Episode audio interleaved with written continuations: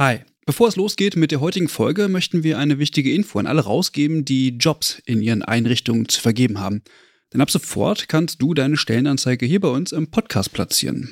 Wir finden das besser als Werbung, weil unsere treuen Hörenden damit Hinweise auf tolle Jobangebote bekommen und Unternehmen diesen Podcast nutzen können, um genau die Zielgruppe zu erreichen. Und wir nerven nicht mit Inhalten, die niemand hören will. Also eigentlich eine Win-Win-Win-Situation.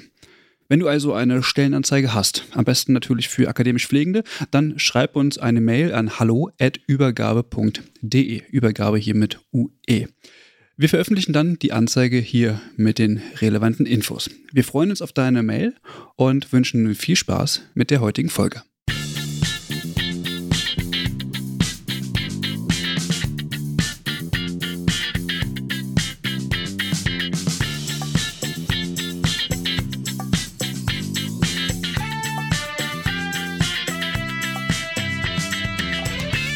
Herzlich willkommen zu einer neuen Folge des Übergabe-Podcasts. Mein Name ist Christian Köpke und ich sitze hier, also nicht ganz äh, nah dran, aber so ein bisschen ist äh, Mike äh, mit in der Leitung. Hi Mike. Hallo Christian. Und wir haben weibliche Unterstützung. Clara ist auch mit da. Hi. Hallo. Genau, heute ein eigentlich altes Thema. Wir haben das Thema schon häufiger ähm, besprochen und es geht um das Thema Pflegekammer. Und deswegen ist es eigentlich auch wieder ein neues Thema, weil nämlich in, in, in Nordrhein-Westfalen da aktuell ganz viel passiert. Und äh, heute wollen wir tatsächlich mal auf die Pflegekammer in Nordrhein-Westfalen schauen und haben uns dazu auch eine Gästin eingeladen und das ist die Person, die wir schon aus Rheinland-Pfalz eigentlich kennen und zwar ist äh, Sandra Poste heute hier. Hallo Sandra.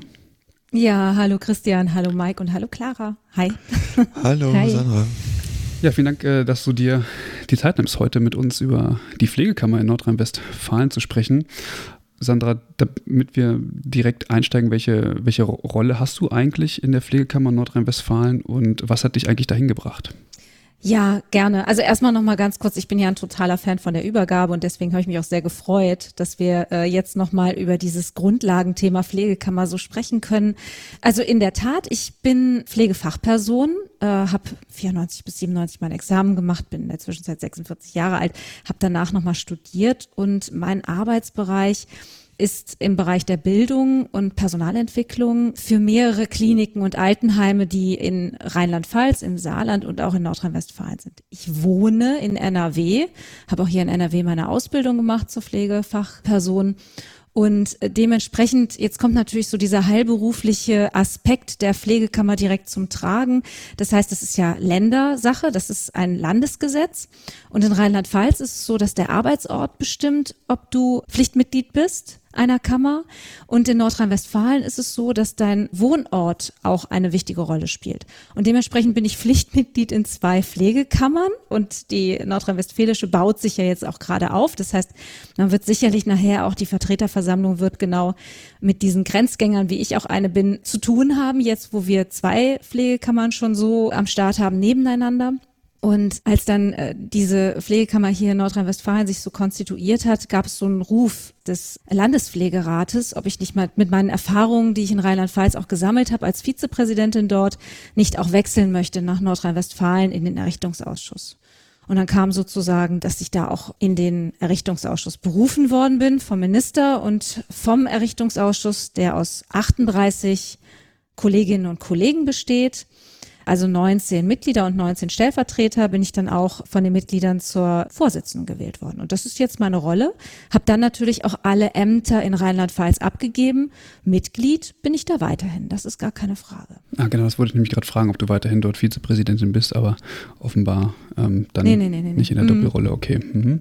Nee, ich bin kein Fan von Doppelrollen. Also ich glaube, dass es wichtig ist, rollenklar unterwegs zu sein. Mhm. Mhm. Genau, jetzt hast du ja von dieser äh, Thematik gesprochen, sprich die, die, diese Grenzgängerschaft. Jetzt hast du viel Erfahrung in Rheinland-Pfalz schon, schon sammeln können.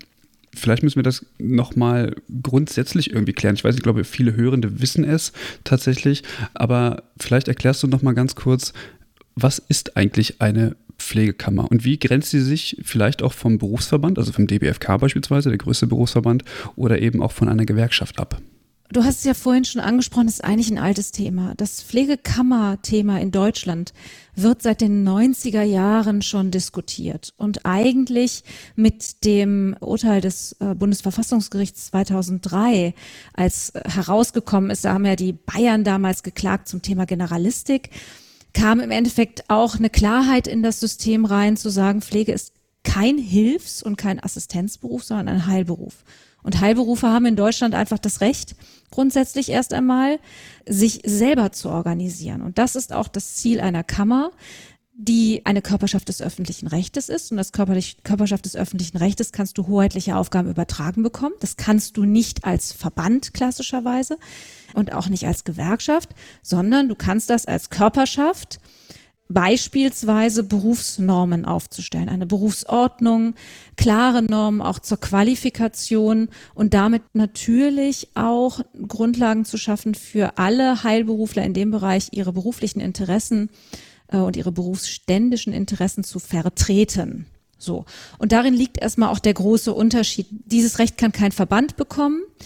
Und genau aus diesem Grund brauchen wir aber auch alle drei Bereiche, weil um wiederum natürlich diese Normen sauber darstellen zu können, brauchen äh, die Kammern äh, die Unterstützung der Berufsverbände, die wiederum diese fachliche, klare Beratung machen können und auch nochmal eine Interessenvertretung mit auch genauso gemeinsam dann leisten zu können. Also wir haben klare Unterschiede und wir haben alle das gemeinsame Interesse, den Pflegeberuf voranzubringen. Und damit ist auch eine Körperschaft des öffentlichen Rechtes und eine Pflegekammer hat eben genau auch diesen, äh, wiederum diese beiden Facetten.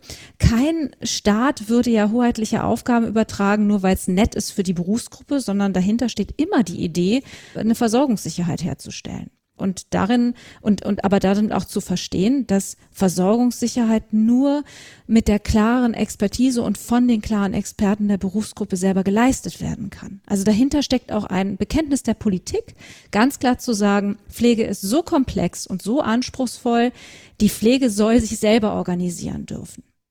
Und wie das auch bei den anderen Heilberuflern, beispielsweise Ärzten oder Apothekern ist, ist natürlich einer Kammer immer klar, dass oder auch einem Beruf immer klar, dass es dafür verbandliche Grundstrukturen gibt.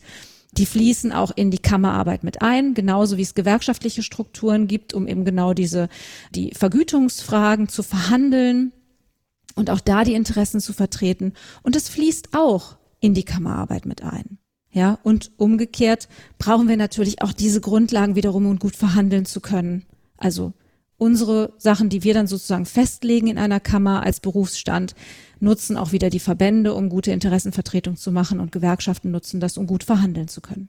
Ich äh, wollte nur fragen, du hast gesagt, dass die Körperschaft öffentlichen Rechts ja Aufgaben mhm. übertragen bekommt. Und ich frage mich immer, hm, was sind das denn für Aufgaben? Also jetzt nicht die konkreten Aufgaben, sondern sind es Aufgaben im Interesse der Gesellschaft oder sind es Aufgaben im, im Interesse der Politik? Also äh, mhm. Sprich, mhm. die Politik hat ja eigentlich die Aufgabe, die Gesellschaft oder zumindest die Gesundheitsversorgung äh, der Gesellschaft sicherzustellen. Aber jetzt ist die Frage, welche Aufgaben oder in, in welchem Sinne sind die Aufgaben, die die Kammer jetzt übertragen bekommt? Genau, und diese Aufgaben beziehen sich auf die Organisation des Berufsstandes. Dahinter steckt tatsächlich die Idee, dass nur ein aufgestellter Berufsstand gute Versorgung sichern kann. Und das ist auch ein Stück weit eine klare, äh, einen klaren Hinweis darauf, dass eine, ein, dass politische Strukturen, also ich meine, du kennst das, wenn wir zum Beispiel in den Bereich der äh, Fachweiterbildung gehen, dann ist das in Ländern ohne Kammer eine klassische ministerielle Aufgabe, eine Weiterbildungsordnung festzulegen oder ein Weiterbildungs und das halt eben gesetzliche Strukturen, verbindliche Strukturen sozusagen zu, zu gießen.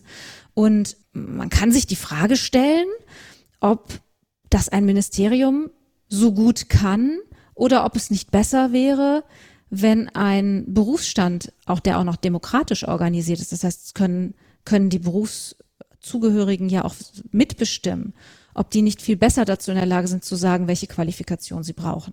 Und diese Entscheidung, diese Übertragung dieser Aufgabe beispielsweise wird deswegen an den Berufsstand gegeben, weil es zu guter Letzt dafür sorgt, dass bessere Versorgung möglich ist. Ja, also das eine hat mit dem anderen eng zu tun, aber es geht immer um den Berufsstand und dahinter steckt die Versorgungssicherung. Und so würde sich die, auch die Pflegekammer hm, sich selber die Aufgaben gewichten. Also auch die Schwerpunkte dementsprechend setzen, dass zunächst die Berufsgruppe an sich kommt und die Interessen und danach dann die Versorgungssicherheit gewährleistet Das ist genau der Punkt. Genau. Also weil es gibt mit Sicherheit auch noch andere Strukturen, die für Versorgungssicherheit zuständig sind. Das ist ja ein Mosaik in unserer Gesundheitslandschaft, aber in diesem Mosaik hat immer das Steinchen gefehlt, dass die Berufsgruppe vertreten war. und hm. dieser Teil wurde quasi gut übertragen jetzt in NRW und in Rheinland-Pfalz und leider in Niedersachsen und Schleswig-Holstein, bevor es überhaupt richtig ausge, ausgearbeitet werden kann, schon wieder zurückgenommen.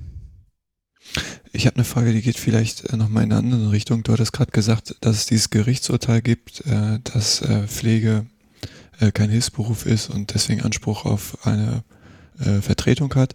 Wie kann ich denn diesen Anspruch geltend machen? Also was muss dafür getan werden? Also es gab äh, zum einen die juristischen Urteile und dann natürlich genau die politische Arbeit, die ja auch, also ich sage jetzt mal, wenn wir uns das in Rheinland-Pfalz angucken, ganz intensiv 2012 sozusagen Fahrt aufgenommen hat. Aber die Berufsverbände haben ja genau diese politische Arbeit auch die ganze Zeit geleistet, zu sagen, wenn wir ein Heilberuf sind, dann müssen wir auch verkammert sein. Entscheiden tut das es geht hier um eine landesgesetzliche Grundlage, natürlich auch immer der Landtag. Ja, und, mhm. äh, und dafür muss man Mehrheiten organisieren. Und das hat in erstmal ja in vier Ländern hervorragend funktioniert.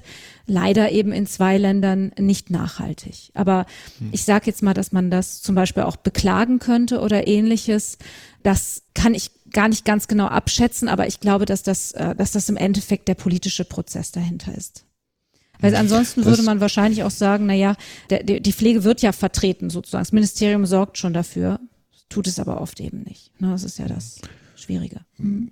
Was mir da so in den Sinn kommt oder wo dann, wo ich dann gerne nachhaken würde nochmal, wie kommt es dann, oder vielleicht tauchen wir jetzt auch schon so tief in die Thematik ein, äh, wieso wird dann dieses Gesetz so oft immer als ja, in Anführungsstrichen äh, Volksentscheid nochmal herausgegeben. Geht es dann nur um die Partizipation der Berufsgruppe oder äh, steckt da noch was anderes hinter?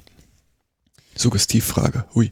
Ja, genau, genau. Also äh, und ich antworte auch so drauf. Ich glaube, äh, also meine Erfahrung und ich mache jetzt Pflegepolitik schon auch ein paar Jahre, ne, ist halt, dass ich erstaunt bin und auch oft erschrocken war, wie politisch Pflege, die, also wie Pflegethemen politisiert werden und gleichzeitig die Berufsgruppe ausgeklammert wird.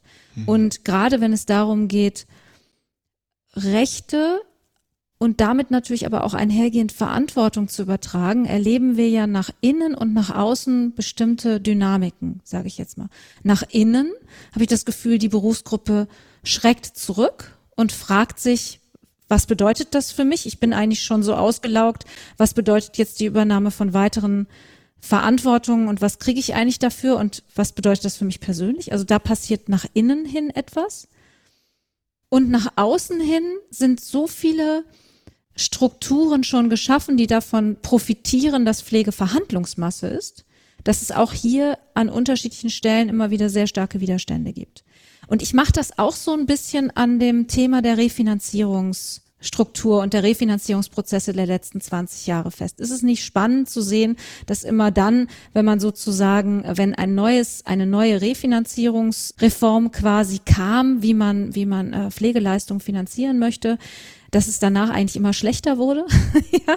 Und immer dann aber auch ein Moment kam, wo man sich gefragt hat, wäre es nicht gut, der Pflege mehr Rechte zu geben und immer unterschiedliche Stakeholder im politischen System sich dagegen gestellt haben. Also in den 90er Jahren die Ärzte, die ganz klar gesagt haben, nein, das ist nicht nötig.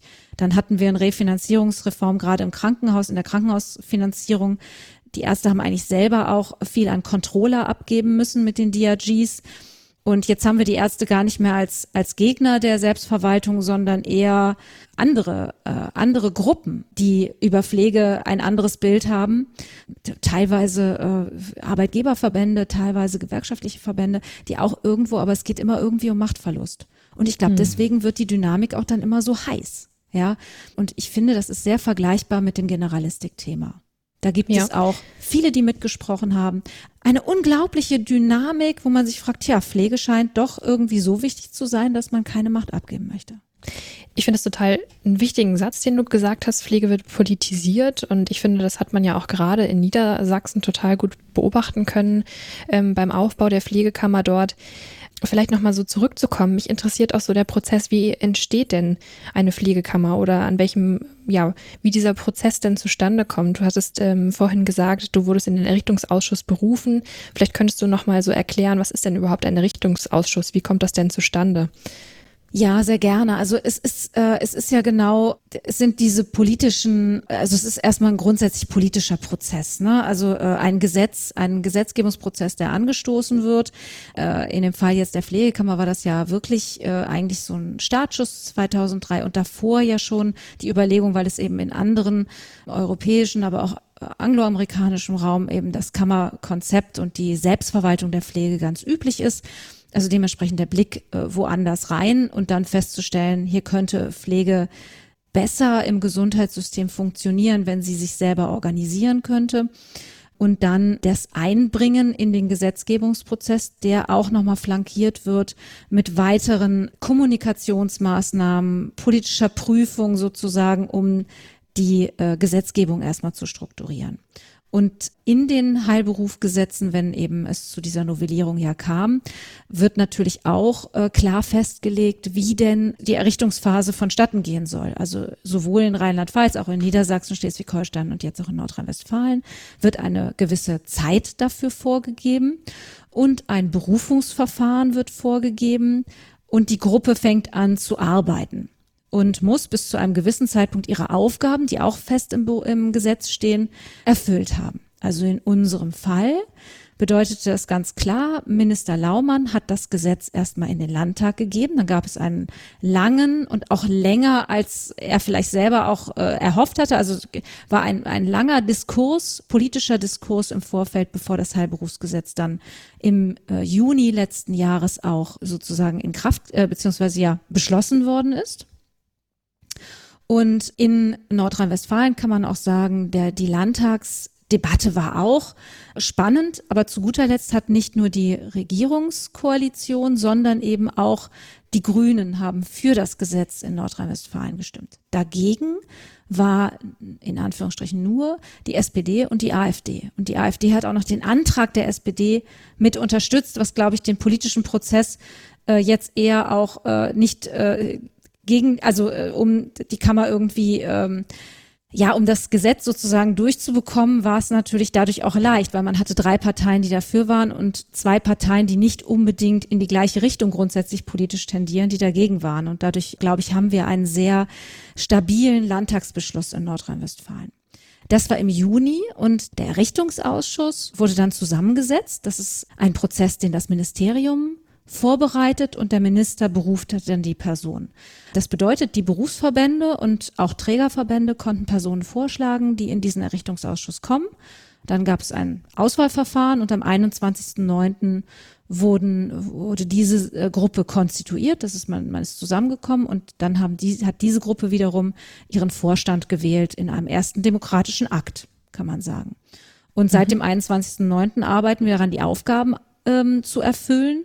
Und diese bestehen eben aus der Mitgliederregistrierung, dem Aufbau der Geschäftsstelle und der Vorbereitung und Durchführung der Wahl und der Vorbereitung und Durchführung der konstituierenden Kammerversammlung, die nachher aus eben 100 bis 120, das kommt jetzt darauf an, wie viele Wähler nachher wirklich äh, schon registriert sind, wird diese Kammerversammlung sich eben zusammensetzen und das Ganze muss bis zum 31. März 2022 stattgefunden haben.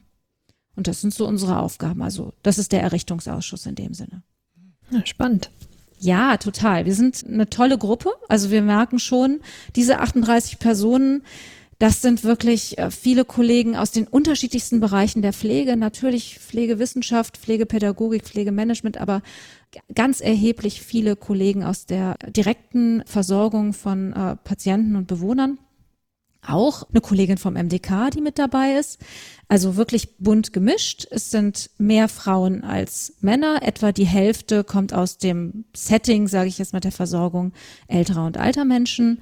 Und wir hatten am Anfang tatsächlich mussten wir uns auch erstmal so ein Stück weit selber äh, unseren Rollen klar werden, beispielsweise auch, was ist der Unterschied zwischen einem Mitglied und seinem Stellvertreter. Und wir stellen halt fest, okay, natürlich die Mitglieder stimmen nachher ab, wenn wir Beschlüsse fassen, zum Beispiel darüber, wie die Meldeordnung auszusehen hat. Aber alle 38 Kollegen arbeiten in den Arbeitsgruppen. Wir haben vier Arbeitsgruppen gebildet, um die Arbeit zu leisten, arbeiten da gleichberechtigt zusammen. Und das sind schon sehr intensive Online-Treffen. Wir machen fast alles online. Das klappt auch sehr, sehr gut. Und wir haben auch in der Zwischenzeit eine Geschäftsstelle aufgebaut, also in der Zwischenzeit mit zehn Mitarbeitern. Und gerade aktuell sind wir natürlich äh, in der ganz, ganz heißen Phase der Registrierung. 175.000 Kollegen, von denen haben wir jetzt die Daten von den Arbeitgebern schon gemeldet bekommen. Wir haben 12.500 Arbeitgeber in Nordrhein-Westfalen. Es ist einfach ein riesengroßes Land. Und äh, ja, da arbeiten wir uns gerade durch. Und ich glaube auch, wir haben somit eine der digitalsten Behörden, die wir jetzt aufbauen können. Naja, wenn man von Null anfängt, dann machst du das natürlich auf dem modernsten Stand. Das ist ein großer Vorteil aktuell, glaube ich. Ansonsten würden wir die Timeline wahrscheinlich reißen, weil das ist ein sehr sehr sportlich, das Ganze im Moment aufzubauen. Von wie viel Mitgliedern geht man aus? 400.000 sind das oder? Ja, es sind etwa 200 also zwischen 200 und 250.000. Ähm, okay. Jetzt hat ja gerade das Deutsche Institut für angewandte Pflegeforschung auch nochmal die neue Berichterstattung rausgegeben und daran merken wir auch wieder, ich glaube, also wir sind ja auch eng mit, mit eigentlich allen so im Moment in Nordrhein-Westfalen in Kontakt und äh, ein großes, großes Interesse besteht genau darin, diese Daten klar zu kriegen. Ich würde im Moment keine Wette eingehen, wie viel Pflegefachpersonen wir wirklich in Nordrhein-Westfalen haben. Ich glaube, das ist eins der ersten Sachen, die wirklich so super sind, wenn wir eine Kammer haben, dass wir Echtzeitdaten unserer Kolleginnen und Kollegen haben, äh, wo eigentlich die Fachkräfte, wo der Fachkräftemangel wirklich tobt, wie unsere demografischen Strukturen aussehen. Das ist ja das, was das DIP im Moment sehr, sehr, sehr, sehr gut schätzt und sie auf eine sehr äh, gute, also ne, gute Antizipation da einlässt und und das ist, glaube ich, auch wirklich äh, eine Arbeit, die man nicht besser machen könnte, außer man hat eben die Echtdaten. Dann kann man es, glaube ich, noch mal viel mehr verifizieren. Das wird gut. Wer darf denn ähm, Mitglied werden? Hm, das ist ja wahrscheinlich schon alles äh, sehr genau geregelt. Genau, wir haben eine Meldeordnung in der Zwischenzeit ja, das war ja die erste Aufgabe. Das haben wir so bis März, glaube ich, hatten wir unsere Meldeordnung stehen. Die ist auch im Internet veröffentlicht. Die ist auch im Staatsanzeiger gekommen. Also das ist schon alles, äh, da müssen wir ja sehr viele gesetzliche Vorgaben erfüllen. Das Verfahrensverwaltungsgesetz, das ist ein Wort, was ich jetzt auch relativ, also was ich erst kenne, seitdem ich im Kammerkontext unterwegs bin. Das müssen wir natürlich einhalten, genauso wie alle datenschutzrechtlichen Grundlagen. Das ist ja alles auch richtig und wichtig. Und da steht natürlich auch drin, was aber auch schon im Gesetz steht. Das heißt, dass in Nordrhein-Westfalen jeder, der in Nordrhein-Westfalen lebt und die Erlaubnis zum Tragen der Berufsbezeichnungen entweder noch das ganz, ich sage jetzt mal das ganz alte, ne, also Krankenschwester, Krankenpfleger, Gesundheits- und Krankenpflegerin, Krankenpfleger oder eben jetzt die neuen Berufsbezeichnungen, wenn es dann jetzt losgeht. Unsere Meldeordnung wird ja Bestand haben, ähm, eben Pflegefachmann, Pflegefachfrau, aber eben natürlich auch Altenpflege und Gesundheits- und Kinderkrankenpflegerin oder eben da das alte Kinderkrankenschwester. Das sind so diese ganzen Berufsbezeichnungen, die damit gemeint sind. Das heißt, alle dreijährig Examinierten sind in Nordrhein-Westfalen Mitglieder, Pflichtmitglieder. Und die Frage, die jetzt im Moment hochkommt, die eben einen Unterschied darstellt zu zum Beispiel der Meldeordnung in Rheinland-Pfalz, weil wie gesagt, wir sind ja, wir leben im Föderalismus und das sind die Gesetzgebungen der jeweiligen Länder, ist, dass du auch, wenn du nicht oder nicht mehr in deinem Beruf arbeitest, bist du grundsätzlich trotzdem Mitglied ich habe da erst ein bisschen mit gehadert. Ich habe es aber in der Zwischenzeit auch noch mal anders verstanden, weil wir das ja auch übernommen haben, so wie es bei den Ärzten ist, dass ja fürs Heilberufsgesetz gilt, das für alle Heilberufler und die geben auch mit ihrer Approbation nicht ihre Kammermitgliedschaft ab. Die werden je nachdem inaktiv geschaltet. Da ist auch die Frage, zahlen die noch Kammerbeitrag? Das ist davon erstmal unbenommen, aber sie sind registriert und wenn sie zum Beispiel jetzt wie in diesem Katastrophenfall auch sagen oder in Rahmen von Corona. Wir übernehmen wieder Testungen, Impfungen. Ne? Das, das ist ja jetzt für Pflegende genauso, wo auch Rentner wieder zurückaktiviert werden und zurückaktiviert werden wollen. Dann sind sie halt eben auch als Mitglied schon abgesichert, sage ich jetzt mal, und damit natürlich auch äh, gemeldet und stehen damit auch unter dem Schutz einer Kammer, aber eben auch unter der Aufsicht einer Kammer. Das ist glaube ich, auch äh, absolut richtig so. Dazu habe ich, also weil mir das gerade in den Kopf kommt und du das sagst, wenn es jetzt im Katastrophenfall so käme, dass man auf diese Menschen zugeht, die jetzt beispielsweise nicht mehr im Beruf arbeiten und das betrifft ja in der Pflege sicherlich den einen oder anderen oder die eine oder andere Person, mhm. dann wäre ja eine Reaktivierung nur unter freiwilligen äh, Vorzeichen eigentlich möglich, oder? Ja, das war ja, ich weiß gar nicht, ob du dich daran erinnerst, das war ja in Nordrhein-Westfalen für die Ärzte schon irgendwie auch die Thematik, wie man Menschen auch verpflichten könnte. Und da gab es ja nicht, nicht umsonst und auch absolut richtig einen Aufschrei, natürlich von allen, aber besonders stark von der Interessenvertretung Kammer, die sagen, so können wir nicht, hier können wir so mit, nicht miteinander umgehen.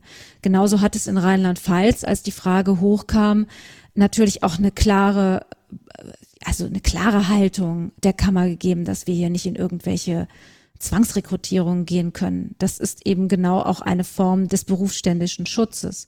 Und ich finde, dass wir auch natürlich datenschutzrechtlich überhaupt kein Recht haben und uns dazu auch nicht instrumentalisieren lassen würden vom Staat, diese Daten dann irgendwie zur Verfügung zu stellen. Was aber Rheinland-Pfalz gemacht hat, und das wiederum fand ich gut, ist halt genau diese Inaktiven, die sie aber im System haben, weil sie schon mal gemeldet waren, aber äh, natürlich dann in der Registrierung inaktiv geschaltet waren, dass man denen durchaus auch nochmal Infomaterial zur Verfügung gestellt hat und auch Aufforderungen, ne, wo, wo sie sich also das ist vielleicht ein guter Moment ist, auch wieder in den Beruf zurückzukommen, dass man sie braucht.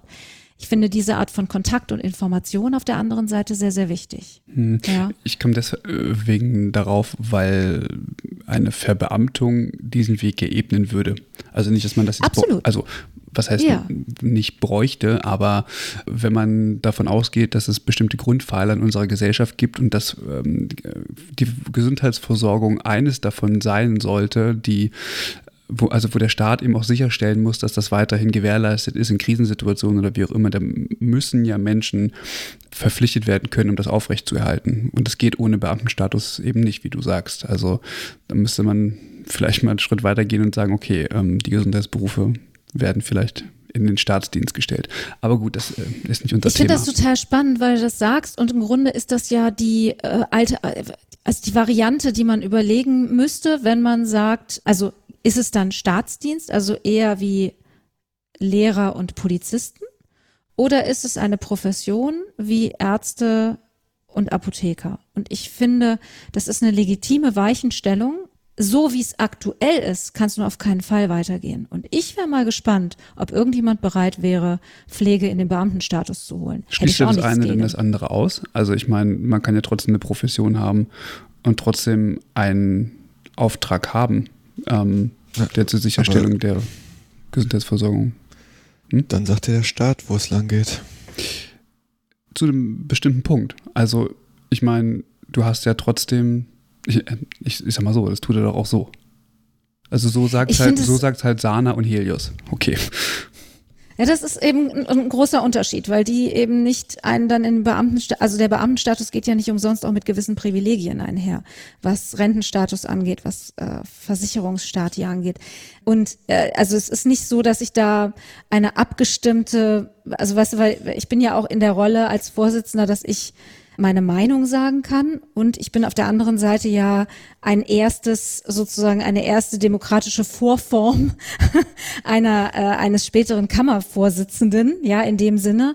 Und deswegen muss ich, finde ich, immer rollenklar sein zu sagen, das ist jetzt meine persönliche Meinung oder das ist die Meinung des Errichtungsausschusses. Mhm. Und das, was ich jetzt sage, ist nicht mit dem Errichtungsausschuss abgestimmt. Das möchte ich nur erstmal so klarstellen. Ne? Und äh, ich gebe dir natürlich, das, also es ist eine Überlegung, die mir auch vor kurzem kam, was ist es dann sozusagen und welche, über welche Gruppe sprechen wir dann hier? Und wenn, müsste man ihnen halt Privilegien einräumen. Ich denke, dass das ein ähnliches Konstrukt wäre, wie beispielsweise es in Polen äh, tatsächlich mit der Kammer auch äh, gelebt wird, wo die Personen ja teilweise im Staatsdienst auch mit einer großen Anzahl auch sind und dann aber auch abgezogen werden aus den Kliniken, wenn sie Arbeitsbedingungen nicht funktionieren, wenn die Arbeitsbedingungen nicht gegeben sind. Ja. Mhm. Ähm, also ich finde diese Überlegung gut. Ich halte sie im aktuellen, in der aktuellen Situation politisch für so überhaupt nicht umsetzbar, dass wir äh, erstmal sozusagen überhaupt unsere Interessenvertretung und uns selber viel klarer definieren müssten, um irgendwelche weiteren Weichenstellungen vorzunehmen. Mike da geht es dann auch mehr um diesen. Nee, ja, ach nee, mir brennt nichts unter den Nägeln. Ich finde diese Diskussion mit Verstaatlichung und hier Beamtentum und so, ich weiß nicht, ob das zielführend ist für eine Pflegeprofession. Diese Diskussion würde man bei Ärztinnen auch gar nicht, meiner Meinung nach, gar nicht stellen. Da ist einfach, weiß ich nicht, da fahre ich auch noch 200 Kilometer, weil ich zu den Top-Chirurg oder Chirurgin möchte, weil die es einfach drauf hat oder so. Und irgendwie profiliert sich Pflege nicht darüber, dass sie es drauf haben, sondern dass sie irgendwie gebraucht werden. Und deswegen müssen wir Beamte oder Beamtinnen werden. Und das ist einfach, das ist so unbefriedigend für mich in der ganzen Diskussion. Und ich weiß auch nicht, es war doch auch vorher nicht gut, also wo wir keine Pflegeversicherung hatten oder whatever. Es war immer beschissen. Und das liegt nicht daran, ja, ja. Ich, nee, aber, ich muss einen Cut äh, ja, machen. aber ich verstehe das schon. Ich glaube, das kommt halt über so diesen, diesen Gestaltungsaspekt. Und ich finde, das ist auch immer so dieses Positive, was man an der Pflegekammer oder gerade auch in diesem Errichtungsprozess äh, hervorheben kann. So sehe ich das zumindest, dass wir ja gerade eigentlich eher nicht über Verpflichtung und über diese ja, über diese Wörter sprechen sollten, sondern eher über die Möglichkeiten, die eben eine Pflegekammer schafft. Und äh, ich finde, das weicht dann irgendwie so ein bisschen von dieser ursprünglichen Diskussion ab, oder? Naja, mir geht's, also Mike, du hast schon recht, natürlich. Also mir geht es ja nicht darum zu sagen, wir brauchen irgendwie eine Verbeamtung, weil Pflege so wichtig ist und so weiter. Ich kam jetzt nur darauf, wegen der verpflichtenden oder wegen des Gedankens zur verpflichtenden Aufnahme der Tätigkeiten, wer schon mal in der Pflege gearbeitet hat. Und dass die halt irgendwo gelistet sind, um die Gesundheitsversorgung der Bevölkerung einfach sicherzustellen. Und ja. das kannst du eben nicht tun, wenn du einen zerbombten, eine, eine, eine zerbombte Berufsgruppe hast. Und ich habe ja vorhin schon gesagt, ich bin halt der Meinung, das eine ist ja mit dem anderen möglich. Also man kann ja trotzdem eine Profession sein und gleichzeitig irgendwie in Krisenzeiten dem Staat zur Verfügung stehen. Weil aktuell könnte der Staat gar nichts machen, theoretisch. Also wenn, wenn niemand will, dann machen sie, also haben sie halt die Bundeswehr. Mehr gibt es dann halt nicht. Mhm. Aber ich finde dieses Gedanken, ne? ja, ich finde dieses Gedankenexperiment auch nach wie vor interessant, um es um die Konsequenzen deutlich zu machen. Also ich habe mich mal mit einem FDP-Landtagsabgeordneten in Hessen mal angelegt, der also auch sagte, warum Kammer ja total doof ist, weil das ja Bürokratie ist und ich dann auch gesagt habe, naja, wenn, dann seien Sie aber bitte auch konsequent und schaffen auch die Ärztekammer ab. So. Ne? Und genauso wäre ja in dem Fall auch zu sagen, na ja, also wenn ihr findet, dass die Pflege keine hoheitlichen Aufgaben haben soll, dann nehmt sie in den Staatsdienst. Also, ne, also ich finde, dass äh, man darf auch ruhig manchmal einfach mal es auf die Spitze treiben und dann auch wirklich sagen, okay, aber dann denkt es bitte mal konsequent zu Ende, ja, und dann überlegt mal, ob ihr denn bereit seid, dann diese Verantwortung zu übernehmen. Und so erlebe ich halt Politik an der einen oder anderen Stelle. Äh, und ich erlebe es zum Beispiel jetzt auch in Baden-Württemberg, wo ich mir einfach sehr, sehr wünsche, dass das auch, ne, also, ne, dann wird immer gesagt, ja, äh, so äh, eine Befragung wird gemacht, weil das sollen die Pflegenden entscheiden. Dann geht die Befragung positiv aus und auf einmal heißt es, ja, das geht ja doch nicht irgendwie. Hm. Also dann bleibt doch einfach mal konsequent. Ja, und deswegen finde ich das Gedankenexperiment grundsätzlich spannend. Verbeamtung. Müssen, müssen wir vielleicht in einem, in einem anderen äh, in einer anderen Folge nochmal thematisieren. Ähm, heute geht es halt um, um, Kammer und äh naja, hängt alles miteinander zusammen. Ich glaube, der hauptgroße Kritikpunkt an den ganzen, an der, an der ganzen Misere, äh, wobei man muss ja positiv denken, ist ja auch alles sehr gut, wie sich entwickelt, aber äh, ich glaube, es ruht daher, dass es halt einfach ein Frauenberuf war oder ist und dass es irgendwie so man weiß nicht, was man da in was machen Pflegende und so, das ist so ein bisschen ganz merkwürdig, kann man nicht einschätzen und das kann man gut niedrig halten irgendwie. Und ich meine, ich muss drei Jahre Ausbildung machen, ich muss drei Jahre für einen Bachelor noch dranhängen und noch zwei Jahre für einen Master, ich bin irgendwo bei acht Jahren Ausbildung dann irgendwann, da wird jeder Mann in einem Männerberuf sagen, ja, also sag mal, was läuft denn bei euch nicht richtig? Aber in Pflege wird das alles immer hingenommen. Da ist immer alles okay und dann läuft das so und da muss man das und dann weiß ich nicht, keine Ahnung. Ja, das denke ich, das ist eben das Schöne an Pflegekammern, zumindest so in meiner idealistischen Vorstellung, dass man eben genau das schaffen kann und dass man äh, sich selber als Beruf diese ja das einfordert und dann sich auch diese Richtlinien setzt, was äh, welche Qualifikation erwerben wir und was können wir damit tun und dass wir das aber selber machen. Und ich finde irgendwie diese Diskussion über Verpflichtungen und ähm, ja, diese gesellschaftliche Verantwortung, irgendwie steht die für mich hinten dran. Also, dass man das dann hinterher macht, wenn man aber erstmal sich so diese, diese Grundstruktur geschaffen hat. Ich weiß nicht, wie du das siehst, Sandra.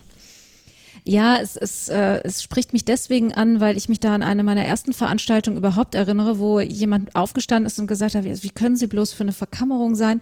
Das Kammersystem ist doch voll das System für Kerle. Also das ist doch voll das Männer voll Männer dominiert, ja. Äh, ich habe mich dann umgeschaut und stellte fest, ja, er hat recht. Es war natürlich auch spannend, dass das prompt auch ein Mann sagte. Und zu guter Letzt glaube ich, dass das eben also man kann das Kammersystem kritisieren, genau auch mit diesen Aspekten, die du gesagt hast, mit Verpflichtungen und ist das nicht auch was Veraltetes und so. Aber ich glaube, wir in der Pflege, wir müssen auch erstmal sozusagen, um es wieder in eine Balance zu kriegen und dann auch das Gesundheitssystem mit weiterentwickeln zu können, müssen wir auch erstmal auf Augenhöhe kommen. Und äh, ich finde das super. Also ich glaube auch, dass auch das wiederum dieses männerdominierte System unheimlich von uns Frauen und von dem, diesem durchaus ja erstmal weiblichen Beruf eben profitieren kann und dass sozusagen das Ganze dadurch etwas aufgebrochen wird. Ich glaube auch, dass es etwas damit zu tun hat, dass wir ein Gender, Gender Gap haben. Ich glaube aber auch, dass wir eine Historie haben, wo Pflege irgendwann mal in Deutschland abgebogen ist und ich glaube, das war nach dem Zweiten Weltkrieg Verantwortung auch nicht übernehmen zu wollen. Also ich, vielleicht werde ich dafür gesteinigt, aber ich habe auch manchmal das Gefühl, wir haben, wir übernehmen so viel Verantwortung in diesem Beruf und wir sind auf der anderen Seite in dem Moment, wo es deklarativ wird, wo man das mal sehen muss, da zucken so viele zurück. Ja, und dann, und dann geht auch nach innen irgendetwas, also geht man eher in den inneren Konflikt, als sich nach außen klar aufzustellen und damit mal klar Kante zeigen zu können, was wir eigentlich in unserem Berufsstand alles leisten und verantworten. Ja, und äh, deswegen glaube ich, profitiert das System von, von dieser Kammerbewegung, aber wir profitieren auch als Berufsstand, uns da aufzustellen. Glaubst du, da ist mir gerade in den Sinn gekommen, glaubst du, Pflege hat das Problem, oder nicht das, ja, ich, ich, den ganzen Tag immer nur vom Problem am Reden hier, die Herausforderung, dass wir auch einfach einen anderen Ansatz in Intervention oder was heißt einen anderen Ansatz von Maßnahmen irgendwie haben, als äh, ich möchte jetzt nicht unterstellen, dass unsere gesellschaftlich, äh, unsere Gesellschaft so naturwissenschaftlich geprägt ist, aber äh, wenn wir, also wir machen halt was anderes, das ist eher sowas Soziales und ähm, kümmern und sowas alles mal runtergebrochen und nicht irgendwie vielleicht hauptsächlich eine Operation durchführen oder sowas. Mhm, mh. Und wenn wir darüber sprechen, oder ich habe gerade gedacht, wenn man sich dann mal mit Pflegenden unterhält oder wenn wir uns dann selber mit uns unterhalten, oftmals versucht man sich doch dann wieder über medizinische Tätigkeiten zu profilieren und gar nicht über den Kern der Pflege, also weiß nicht, Alltagsbewältigung von Menschen mit chronischen Erkrankungen oder sowas. Was habe ich dazu beigetragen? Das ist ja nicht Thema oder zumindest die Erfahrung, die ich gemacht habe. Ja, und alle leiden darunter. Also ich fand es jetzt nochmal spannend, so wir haben äh, jetzt, wir, wir geben ja jetzt auch regelmäßig Informationen rund und da kam auch nochmal dieses Lernen aus anderen Ländern und zum Beispiel auch diese Thematik, dass es, dass eben die Versorgung in Deutschland der, der alten Menschen halt so familienorientiert ist, weil wir uns das ja auch alle wünschen und so. Und wenn wir in die skandinavischen Länder schauen, dann ist schon auch diese äh, pflegerische Versorgung nicht, also deutlich mehr in professioneller Hand als in familiärer Hand. Und ich weiß nicht, wenn, also wenn ich in mein Umfeld schaue oder auch eben genau, wir, ich begleite auch in so einem Beirat äh, ein Projekt äh, zur Übernahme von, von kommunaler Versorgung, pflegerischer Versorgung, auch damit natürlich Entlastung des Hausarztsystems und so und erlebe da unheimlich hohe Belastungen seitens der Familien. Also extrem hohe Belastungen. Und wenn man sich dann anschaut, was übernehmen die Pflegenden, wenn sie in solchen Bereichen kommunal auch eine Versorgung mitgestalten wollen, dann gehen die immer erstmal rein und denken, naja, wir übernehmen hier delegierte ärztliche Maßnahmen und wir kommen immer stärker an den Punkt, wo findet denn wirklich dann die Entlastung statt? Ja, das ist das immer erreichbar sein Ja, also die, wir können angerufen werden dort oder die Kolleginnen werden angerufen, wenn ein Problem ist und dieses Problem ist mal durchaus ein körperlich-medizinisches, es ist aber auch mal ein wirtschaftliches, es ist, äh, es ist mal ein Angst, eine Angstthematik. Und Pflege kann viel vernetzter sich freimachen von, von den Prozeduren, Gedanken und Maßnahmen. Also ich übernehme eine Maßnahme hinzu, ich sorge dafür, dass, dass, dass Lebensbewältigung möglich ist. Ja. Und das trotzdem, wenn es dann so, so gestaltet ist, dann fragen sich auch, also kriege ich auch wiederum mit, dass Kolleginnen sich dann fragen, so ist das dann jetzt noch Pflege? Fragezeichen. Hm. Und ich finde, da sind wir, da sind wir auch total noch im Change. Ähm, und äh, da gibt es auch viele Überlegungen, geht Pflege da in die richtige Richtung oder entgrenzen wir uns nicht auch auf der anderen Seite? Und sollten wir uns nicht auch wieder mal dem Medizinischen mehr zuwenden? Auch diese, äh, diese Diskurse äh, erlebe ich in dem Bereich. Ne? Ich finde das total spannend, mit der Verantwortung das nochmal so zusammenzubringen, ähm, weil ich das mhm. in meiner praktischen Arbeit auch ganz oft erlebe, dass äh, pflegerische Tätigkeiten oder so diese Fürsorgearbeit, die wir ja leisten, ähm, so schwer in Verantwortung irgendwie zu fassen ist. Also so wie Mike sagte, die OP lässt sich äh, ganz klar mit einer Verantwortung belegen und wir übernehmen so viele Tätigkeiten, die man dann eben zusammenfassen muss als eine Verantwortung oder einen Bereich. Und ähm, da frage ich mich dann immer, inwiefern zum Beispiel eine Berufsordnung, ob man da eben auch darüber definieren kann, wie Pflege wirkt und äh, welche Verantwortung wir übernehmen. Absolut. Absolut. Ich und es äh, die die äh, Berufsordnungen, die ja jetzt entstanden sind, sind ja auch und die ja auch committed worden sind, indem eine Vertreterversammlung, die ja aus gewählten Pflegefachpersonen bestehen, auch gesagt haben, ja, das ist unsere Berufsordnung. Die setzt sich schon sehr stark auch mit einem ganzheitlicheren Gedanken zusammen. Und ich glaube, was man nur bei einer Berufsordnung einfach unterschätzt, ist, dass wir diese Grundlagenarbeit mal endlich brauchen, aber darauf eigentlich die spannenden zusätzlichen Bereiche erarbeitet werden. Zum Beispiel, dass dann mal, also im, im Englischen sind das ja diese Scopes of Practice, dann auch gesagt wird, das ist jetzt mein Scope, das ist mein Handlungsfeld. Und ähm, dass das natürlich fußt auf einer Berufsordnung, die erstmal das, das ganz Grundsätzliche klärt und auch mein ethisches Berufsverständnis und mein, mein Bereich der Verantwortung mal klar definiert. Und was gab es für einen Aufschrei in Rheinland-Pfalz bei diesem Punkt, dass in dieser Berufsordnung zum Beispiel auch drinsteht, dass ich auch eine Verantwortung trage, wenn ich Fehlverhalten im Sinne von einer pflegerischen Handlung, die entweder Fehler beinhaltet oder eben auch vielleicht auch, wo Gewalt eine Rolle spielt oder ähnliches, dass ich dann auch, auch als wenn ich das sehe, auch eine Verantwortung habe, dass das nicht okay ist und dass ich damit auch vor mir selber verantworten muss, dass ich hier handle, indem ich meinen Vorgesetzten mit informiere, indem ich auf die Person zugehe und sage, du machst etwas, das ist nicht richtig.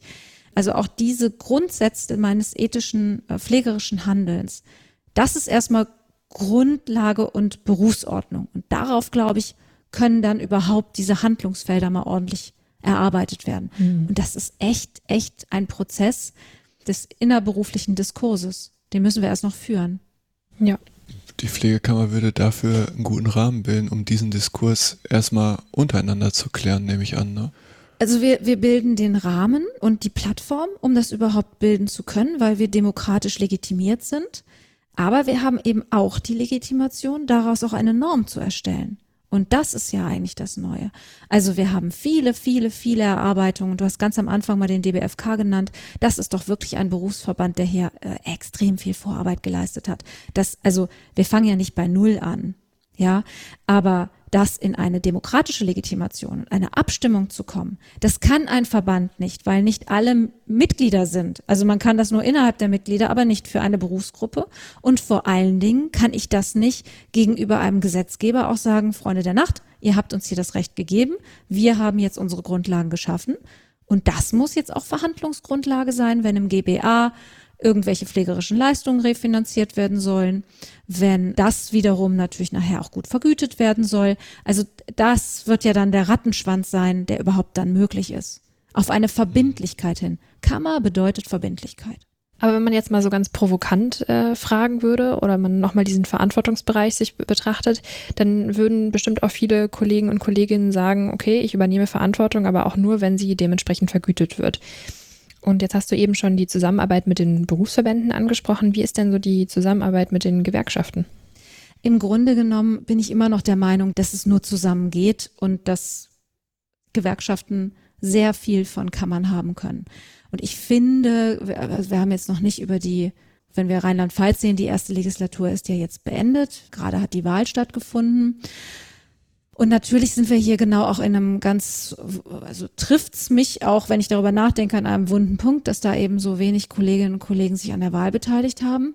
Und prozentual, also alle Listen haben verloren, weil einfach so wenig Kollegen gewählt haben. Nominell gibt es keinen Gewinner in dieser äh, Kammerwahl, aber prozentual selbstverständlich schon. Und das ist, ist die Gewerkschaft Verdi, die gute Stimmenzuwächse ja auch hatte, prozentual und mit 21 Prozent mit ihren beiden äh, Listen ja auch eine starke Stimme jetzt haben wird in der, äh, in der Pflegekammer Rheinland-Pfalz. Und damit natürlich auch schon auch in ihren Mitteilungen, die man jetzt in den sozialen Medien findet, auch ganz klar gesagt hat, dass sie hier äh, stark jetzt daran arbeiten wird, eben diesen Zusammenhang äh, zwischen Vergütung für den Beruf und Kämpfen für den Beruf und Kammer auch herzustellen. Und deswegen im Großen und Ganzen finde ich, ist das eine Bestätigung, dass Gewerkschaft und Kammer zusammenarbeiten müssen. Ich bin mal gespannt. Also wir erleben das in Nordrhein-Westfalen jetzt noch nicht. Und wir haben ja auch an vielen Stellen immer wieder erlebt, dass Verdi sich eher also negativ zur Kammer geäußert hat. Und jetzt wird man an den Taten messen müssen, was passiert. Ne? Hm. Kann mich noch dran erinnern, als das in NRW angefangen hat. Was heißt angefangen? Das ist ja schon zig Jahrzehnte her, aber so vor acht, acht, fünf Jahren oder so, wo die Gespräche ein bisschen intensiver wurden, hat äh, Verdi direkt die Flyer verschickt mit, äh, was ist eine Ver äh, Pflegekammer und warum ist das nicht gut? Ich frage mich, also meinst du, die ändern nochmal ihre Perspektive drauf oder sind sie einfach dagegen und jetzt sind zwei Fragen in ein, muss man sie eigentlich so ernst nehmen? Also warum haben die so einen Einfluss oder warum meinen alle, sie haben so einen Einfluss? Ja, also wir leben natürlich in der Demokratie, das ist ja auch sehr, sehr gut. Und wenn Sie äh, eine Wahl gewinnen, haben Sie eine Wahl gewonnen. So, da kann ich jetzt mhm. auf die Inhalte gucken und da muss man auch auf die Inhalte gucken. Aber erstmal sind auch die nackten Zahlen etwas, was man nicht wegdiskutieren kann. Und ich finde ja gerade ihr habt doch einen super Podcast gehabt mit äh, Herrn Quetting zu allen möglichen Themen. Richtig spannend, finde ich, war Wurz bei der Kammer. Und ich habe das mit sehr großem Interesse gehört. Ich zitiere das auch oft, weil ich jetzt an zwei Stellen wirklich äh, als äh, für mich auch bindend äh, und verbindlich, ihn auch verbindlich erlebt habe. Das ist zum einen, dass sie dass sie, als dass er zu diesem Zeitpunkt sehr klar gesagt hat, dass er auch einen konstruktiven Dialog möchte und nicht und kein Bashing. So. Mhm. Und, äh, und das Zweite, was er gesagt hat, ist, dass er, wenn, also dass er das auch sieht, ich meine, er ist ja nicht Rheinland-Pfälzer und er ist auch nicht in der Kammer Rheinland-Pfalz, aber er hat natürlich eine wichtige Rolle bei Verdi Rheinland-Pfalz-Saarland. Und, äh, und er hat eben auch gesagt, dass er konstruktiv auf die Politik zugehen möchte, wenn die Kammerwahl mal um ist, um auch über, äh, über Kammerbeiträge, über die Aufgabe sozusagen, die die Kammern übernehmen sollen und so auch zugehen möchte. Ich habe in eurem Interview, aber korrigiert mich, vielleicht habe ich es auch überhört, nicht gehört, dass er gesagt hat, er ist dafür, dass die Kammer aufgelöst wird. Oder? Hm. Nee, das nicht. Nee, nee. Nö, es, ne? Aber ich, ja, hm, es wird schön umschrieben mit wir räumen auf und wir wollen sie äh, äh, beitragsfrei. Und für mich schwingt, wenn ich sage, ich möchte Kammer beitragsfrei, dann kann ich sie auch auflösen. Also das finde ich, sieht man ganz schön, äh, vielleicht ist es auch zu schwarz-weiß ge gesehen, aber das sieht man schön in Bayern, wie viele Mitglieder und haben die, mhm. das ist äh, 100, 200, keine Ahnung, aber das ist ja, der Sinn der Kammer geht verloren für mich und ähm, ja, also das ist für mich nichts anderes. Aber beitragsfrei heißt ja nicht grundsätzlich, dass die Leute nicht verpflichtet werden, Mitglied in einer Kammer zu sein. Man kann ja auch Arbeitgeber dazu verpflichten, die Beiträge zu zahlen. Ja, dann, dann, zahlt der Arbeitgeber die Beiträge und dann lässt der Arbeitgeber Fresenius Kliniken mal einen Monat die Beiträge schleifen und zahlt die mal nicht und dann äh, steht die Kammer da und der Geschäftsführer kriegt einen Monat lang kein Geld. Mal gucken, wie lange der das mitmacht. Also dann habe ich doch einen ganz anderen Hebel, um ein Institut oder eine Institution abzusäbeln, die mir nicht äh, wohlgesonnen oder die ich gar nicht haben möchte. Ja, aber es ist Sobald am Ende eine Körperschaft öffentlichen Rechts. Also ich meine, da hast du ja erstmal andere oder ist schwieriger, einem äh, einer, äh, ja, ist jetzt keine staatliche Instanz, jetzt eine Landesbehörde sozusagen, aber hier einfach nicht zu zahlen. Also ich meine, das kannst du ja beim, kannst ja beim Finanzamt mal versuchen. Ja, ach, pf, nein, aber ich bin doch in Abhängigkeit, Christian. Also das ist doch, das ist doch nicht mehr der Gedanke, dass äh, die, der Beruf sich selber professionalisiert und selber Leute bezahlt, dass die sich für die einsetzen und so weiter und so fort. Wenn andere dann für den Beruf zahlen, ja, was, was ist denn das dann? Dann brauche ich keine andere? Kammer mehr. Dann kann ich, ja, wenn nee. du hast doch gerade gesagt, der Arbeitgeber zahlt. Ja, na klar, aber womit verdient denn der Arbeitgeber Geld? Nicht etwa mit Pflege oder so? Er braucht doch die Personen, ja. die, die das machen. Ja, natürlich, ja. aber der ist doch nicht daran interessiert, dass. Äh, ja, Sandra, erzähl mal. Soll ich mal? Ja. ja.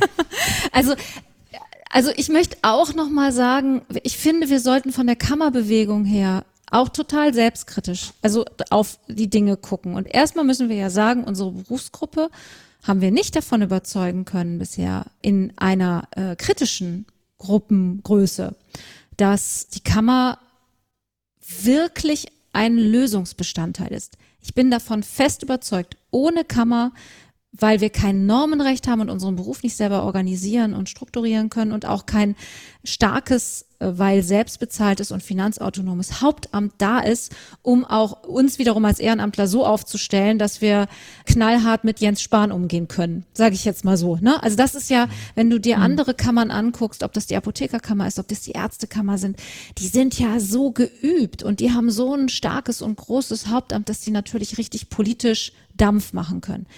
Da haben wir uns ja selber wegrationalisiert, weil unsere Berufsgruppe nicht von uns, von uns, die wir da aktiv sind, überzeugt werden konnte, dass das eine, eine richtig gute Sache ist. So, da kann ich über meine Berufsgruppe schimpfen, manchmal tue ich das auch, aber ich muss doch auch mal hingucken, was man vielleicht selber falsch, falsch gemacht hat oder wo vielleicht Grundlagen nicht funktioniert haben. Und dann komme ich dazu in so einen Umdenkprozess und Überdenkprozess.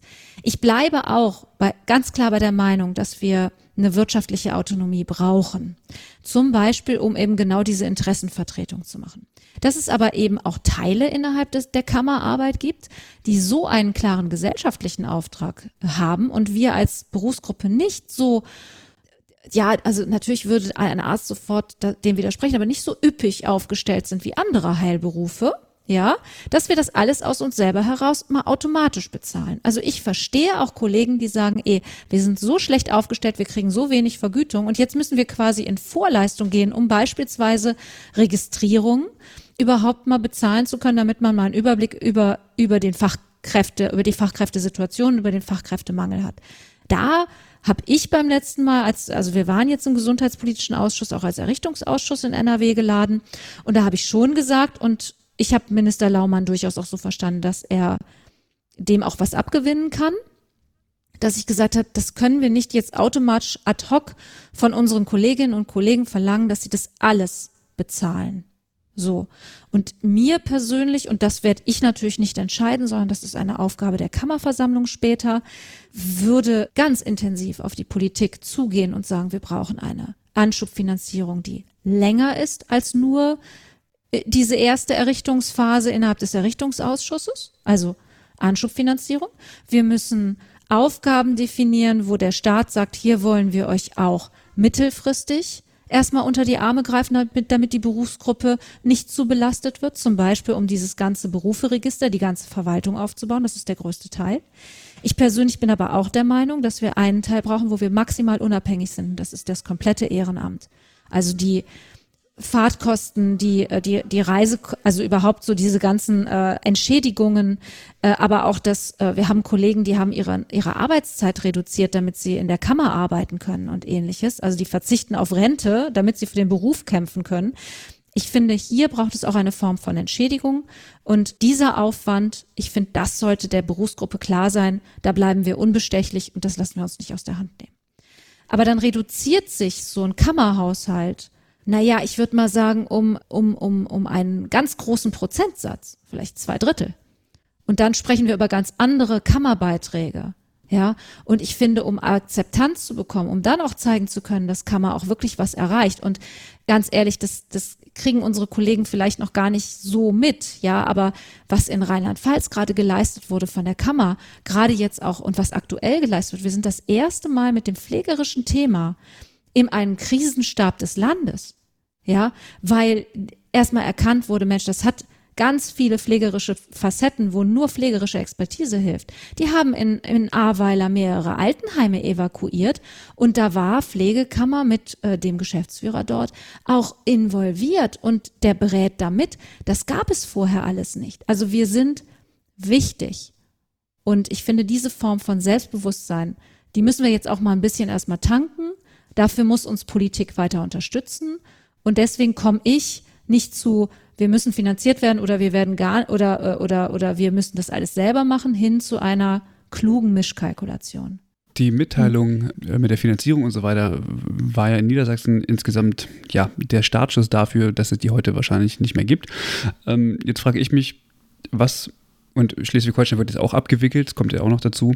Ähm, ich mhm. frage mich jetzt, was wird die Kammer in NRW besser machen oder anders machen? Was hat man gelernt aus der, ja, kann man Geschichte sagen? Eigentlich noch nicht, oder?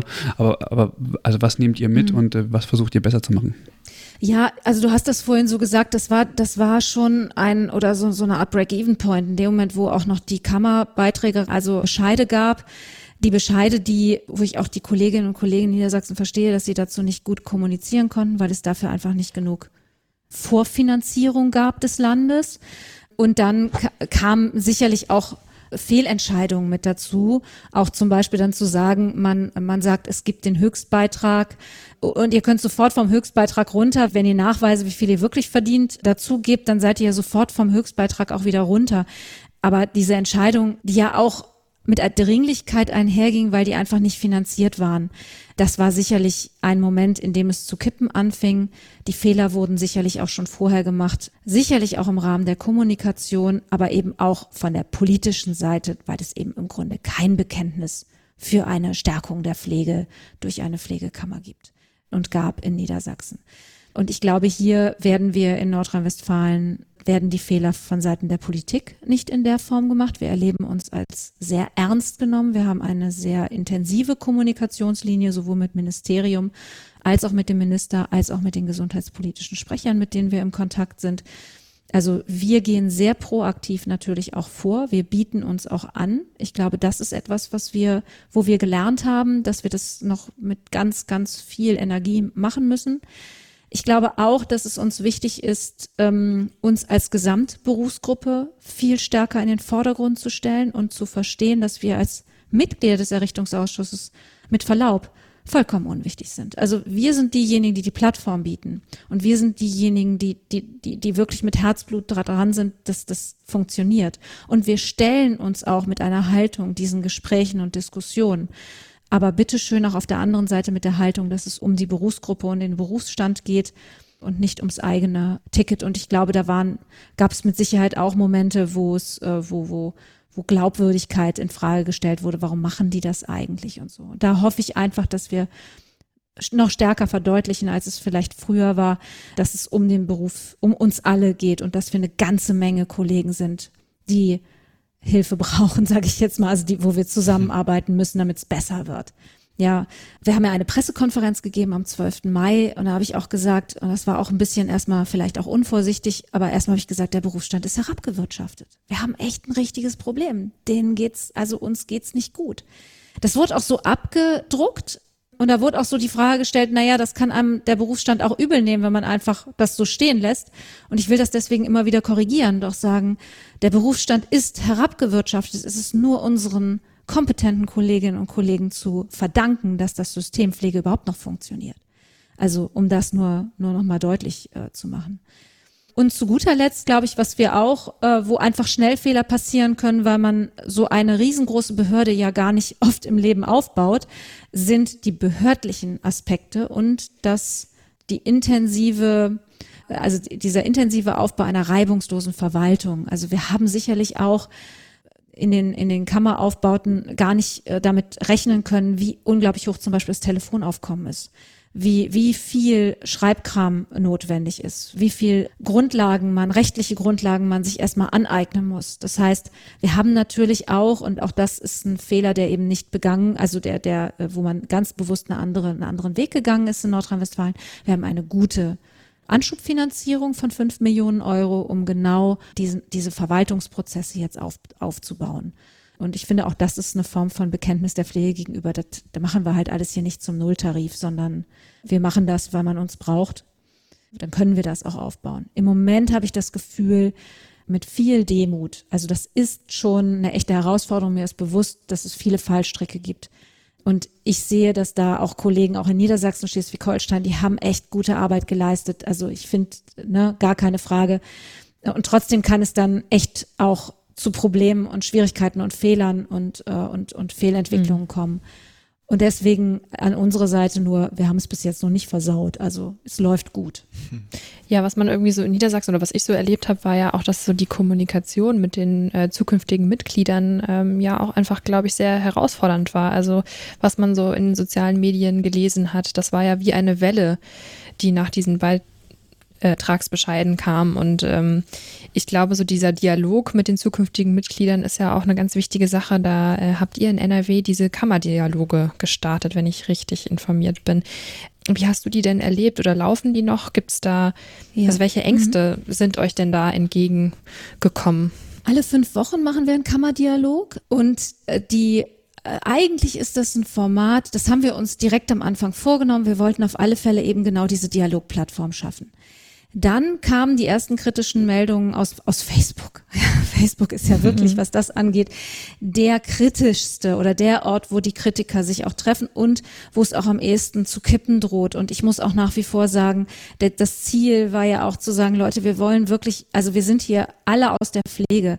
Lasst uns doch in eine gute Kommunikation gehen.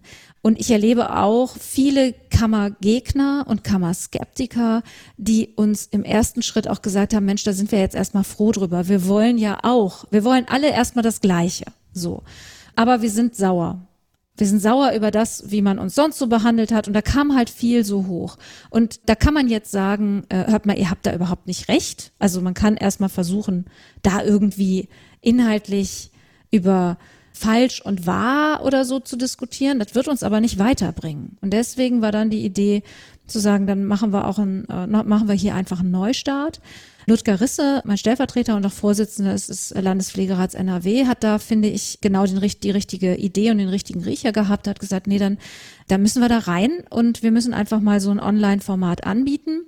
Und der Trick ist eigentlich zu sagen, wenn Gegner daran mit organisieren wollen, dann können sie das eben auch tun. Also nicht nur, wir setzen uns hier zusammen und dann sagen wir uns mal gegenseitig, wie, wie doof wir uns finden, sondern wir setzen uns im Vorfeld zusammen und organisieren diese Plattform auch gerne gemeinsam. Und ihr sagt uns auch, welche Themen es wirklich sind, weil man ja oft das äh, auch, auch an Glaubwürdigkeit sonst verliert, weil man vielleicht dann äh, Kollegen hat, die sagen, ja, ihr lasst ja nur die Fragen zu und auch nur die Kollegen zu, die ihr da drin haben wollt und so weiter und so fort.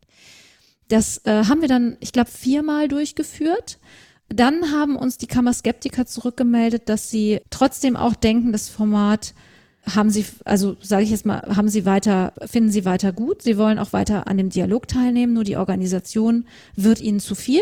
Also auch da etwas, was wir aus der Pflege auch kennen, dass, dass wir einfach alle viel zu tun haben. Auch teilweise war eine Kollegin dabei, auch mit, mit noch familiären Verpflichtungen und so etwas. Und ähm, dann hat sich das so ein bisschen aufgetrennt in den Kammerdialog, der aber auch von uns rein organisiert wird. Es gibt aber immer noch und jederzeit, auch gerne in diesem Podcast, wenn es Interesse daran gibt, den Kammerdialog kritisch mitzubegleiten und kritisch mitzuorganisieren oder auch kritisch positiv wie auch kritisch negativ, Hauptsache konstruktiv. Und das äh, machen wir weiter. Dann komme ich so an den Punkt, was du eigentlich wissen wolltest, nämlich was kommen da für Themen.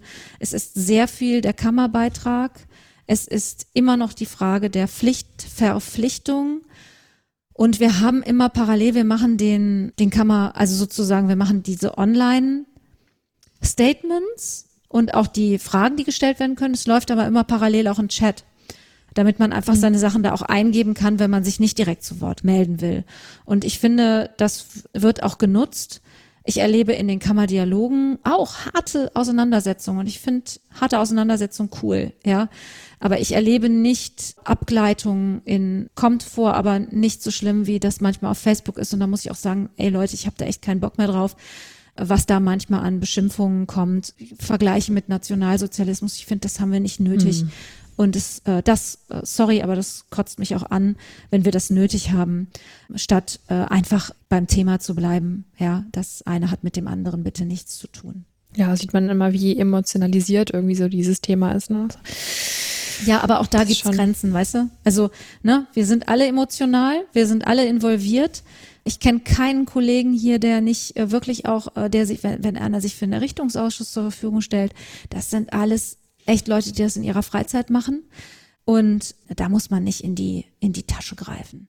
In der Form. Muss man einfach nicht. Also ansonsten super gut, wenn es kritisch, auch manchmal lustig, auch gut, ne? Auch kein Problem damit, wenn Leute sich fragen, ob ich wirklich eine doofe Funktionärin bin. Ich finde es auch okay, wenn man äh, in, in Bereiche geht, irgendwie über die grundsätzliche Frage zu, zu streiten, ob jemand geeignet ist für dieses Amt. Das finde ich total okay mit dem Hintergrund.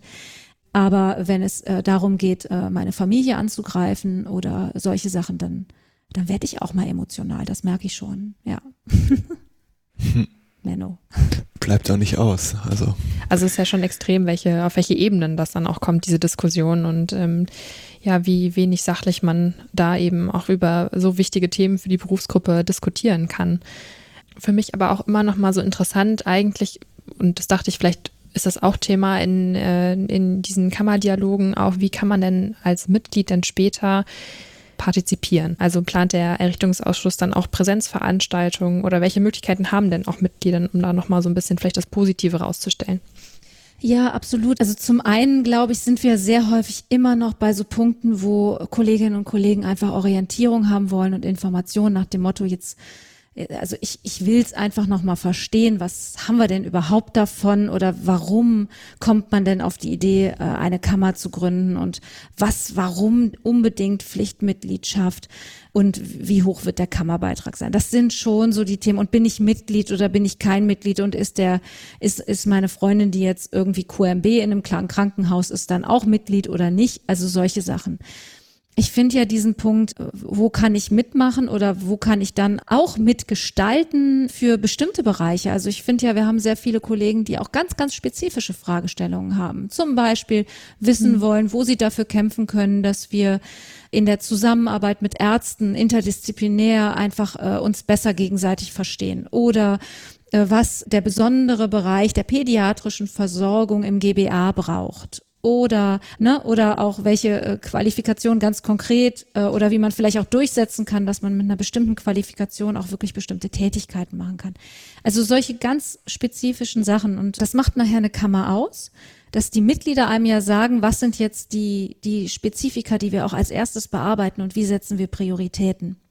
Und deswegen ist das ja auch ein demokratisches Konstrukt. Und dazu gehört natürlich, dass es immer am besten ist, wenn man sich wählen lässt. Dann ist man in der Kammerversammlung und dann hat man natürlich erstmal das breite Spektrum und kriegt auch alles mit.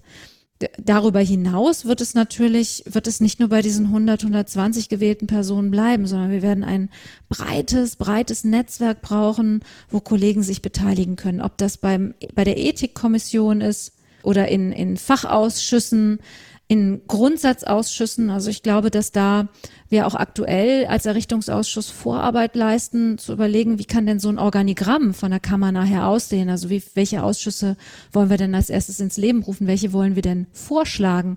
Und was da ein ganz großes Thema ist, was glaube ich auch etwas ist, was in anderen Kammern vielleicht auch zu Unmut geführt hat, dass natürlich auch Kollegen gesagt haben, ich in meinem Setting habe auch Sorge, dass mich ein anderes Setting auch überstimmt oder dass die dann über mich bestimmen. Also ganz konkret der Bereich der Altenhilfe, wo dann jemand sagt, ich möchte aber nicht, also das, was vielleicht für einen Praxisanleiter in der Klinik gilt, muss nicht unbedingt für mich im Altenheim das in gleicher Form gelten. Und wie sicher ich, dass, äh, dass, dass, dass hier keine Fehlentscheidungen getroffen werden, weil die eine Gruppe die andere überstimmen kann. Ich denke da persönlich auch entweder daran, das irgendwie im Vorstand gut abbilden zu müssen oder auch in äh, Grundsatzausschüssen, um sicherzustellen, dass wir hier wirklich gute und demokratische und gerechte Meinungsbildung machen und dass Minderheiten in ihrem Beruf und da haben wir eben auch, ob das jetzt Thema der pädiatrischen Versorgung ist oder vielleicht auch der psychiatrischen Versorgung, wo es deutlich kleinere Gruppen gibt als in anderen Bereichen, finde ich, sind es aber auch Spezifika, die wir auch beachten müssen. Ja, also mhm. wählen und dann natürlich äh, jetzt aktuell sich gut informieren, in ihrer Gruppe, in, in seinem, in seiner Community vor Ort ein guter Multiplikator sein. Das sind so die ersten, die ersten Schritte, glaube ich, in die Gestaltung auch nachher unseres Berufes. Und wirst du dich auch selber ausstellen lassen zur Präsidentin? Ja, also diese Frage stelle ich mir in der Tat häufiger selber erstmal und ich finde, das ist natürlich auch keine Entscheidung, die ich alleine treffe, sondern die werde ich mit meiner Community und mit meiner Familie natürlich noch entscheiden und ich, mhm. äh, das ist eine sehr persönliche Frage und ich versuche auch persönlich darauf zu antworten. Also es ist jetzt wirklich nicht so, dass ich kokettiere, sondern ich möchte wirklich, dass das passt und ich möchte natürlich auch, dass das für NRW passt und ich finde es deswegen gut, dass äh, selbst wenn ich zu der Entscheidung komme, ja, Mensch, ich werfe meinen Hut in den Ring, so wie ich das für den Errichtungsausschuss getan habe, heißt das noch lange nicht, dass die Kollegen mich auch wählen. Und ich finde, das ist auch mhm. deren gutes Recht. Also ich finde, das ist so, es ist ja der erste Schritt ist, werfe ich meinen Hut in den Ring. Und der zweite Schritt ist, wollen mich die Leute auch wirklich oder wollen sie nicht jemand ganz anderes, der in NRW vielleicht nochmal ganz anders verankert ist oder eben genau nicht? Aus einem, also ihr wisst, ich äh, bin eher in einer leitenden Position tätig. Könnt auch verstehen, wenn die Kollegen sagen, nee, sie wollen wirklich jemanden so ganz von der Basis. Also deswegen hat das so viele Facetten. Und es gibt Momente, da denke ich, Mensch, Demokratie lebt vom Wandel. Besser, ich werfe meinen Hut nicht in den Ring, sondern kann mich jetzt voll auf diese Gründungsphase beziehen. Und dann gibt es wieder Phasen, da denke ich, naja, aber gerade so eine frische Kammergründung lebt auch von Stabilisierung. Und jetzt aktuell das, was ich mir am Netzwerk natürlich in NRW auch, äh, was, was mir auch natürlich entgegenkommt und was wir uns auch erarbeiten als Errichtungsausschuss und mit mir als Vorsitzende, da braucht es auch in Zukunft ein Gesicht, äh, was vielleicht schon irgendwo äh, schon mal aufgetaucht ist. Und Stabilisierung ist vielleicht auch wichtig. Und ähm, entscheiden dazu werde ich mich sicherlich in den nächsten Wochen müssen. und dann äh, wird das, wird das einfach, äh, ja, so oder so entschieden. Also es, ich, ich, ich habe noch zwei Herzen in meiner Brust. wie viel, also wisst ihr schon, wie hoch der Beitrag äh, für Mitglieder sein wird in der Pflegekammer NRW? Ja, also wie gesagt, demokratisch äh, wird das entschieden. Und dafür müssen wir erstmal gewählt haben und die Kammerversammlung wird sich mit dem Thema auseinandersetzen. Hm, Was wir okay. aktuell machen, ist einen Haushalt schon mal diskutieren, den wir dann natürlich auch als Errichtungsausschuss werden wir wie so eine kleine Hausaufgabenpackung äh, bestimmte Themen natürlich auch eben schon mal einen Entwurf der Hauptsatzung. Wir haben ja jetzt einen als Errichtungsausschuss, aber auch einen Entwurf der Hauptsatzung für die Kammer, eben die Meldeordnung, die man dann ja wieder neu beschließen muss und eben auch einen Haushalt vorbereiten. Entscheiden werden das die Kollegen, die dann gewählt worden sind. Und das ist auch richtig so. Wenn man diesen Haushalt dann hat, wird man sehen, ja, so ein großes Land wie Nordrhein-Westfalen, um wirklich gute, gute Meinungserarbeitung, Interessenvertretung und Normenleistung irgendwie äh, erbringen zu können, wird man einen, wird man einen sehr dedizierten Haushalt brauchen. Wie gesagt, ich habe es ja vorhin schon gesagt, wir haben aktuell zehn Mitarbeiter. Ich äh, weiß, dass wir schon mal in der Planung hatten um die 26 Mitarbeiter bis Ende der Errichtungsphase. Wir haben viel, viel, viel digitalisiert. Wir versuchen wirklich sehr schlank unsere Verwaltungsstrukturen jetzt auch erstmal aufzubauen.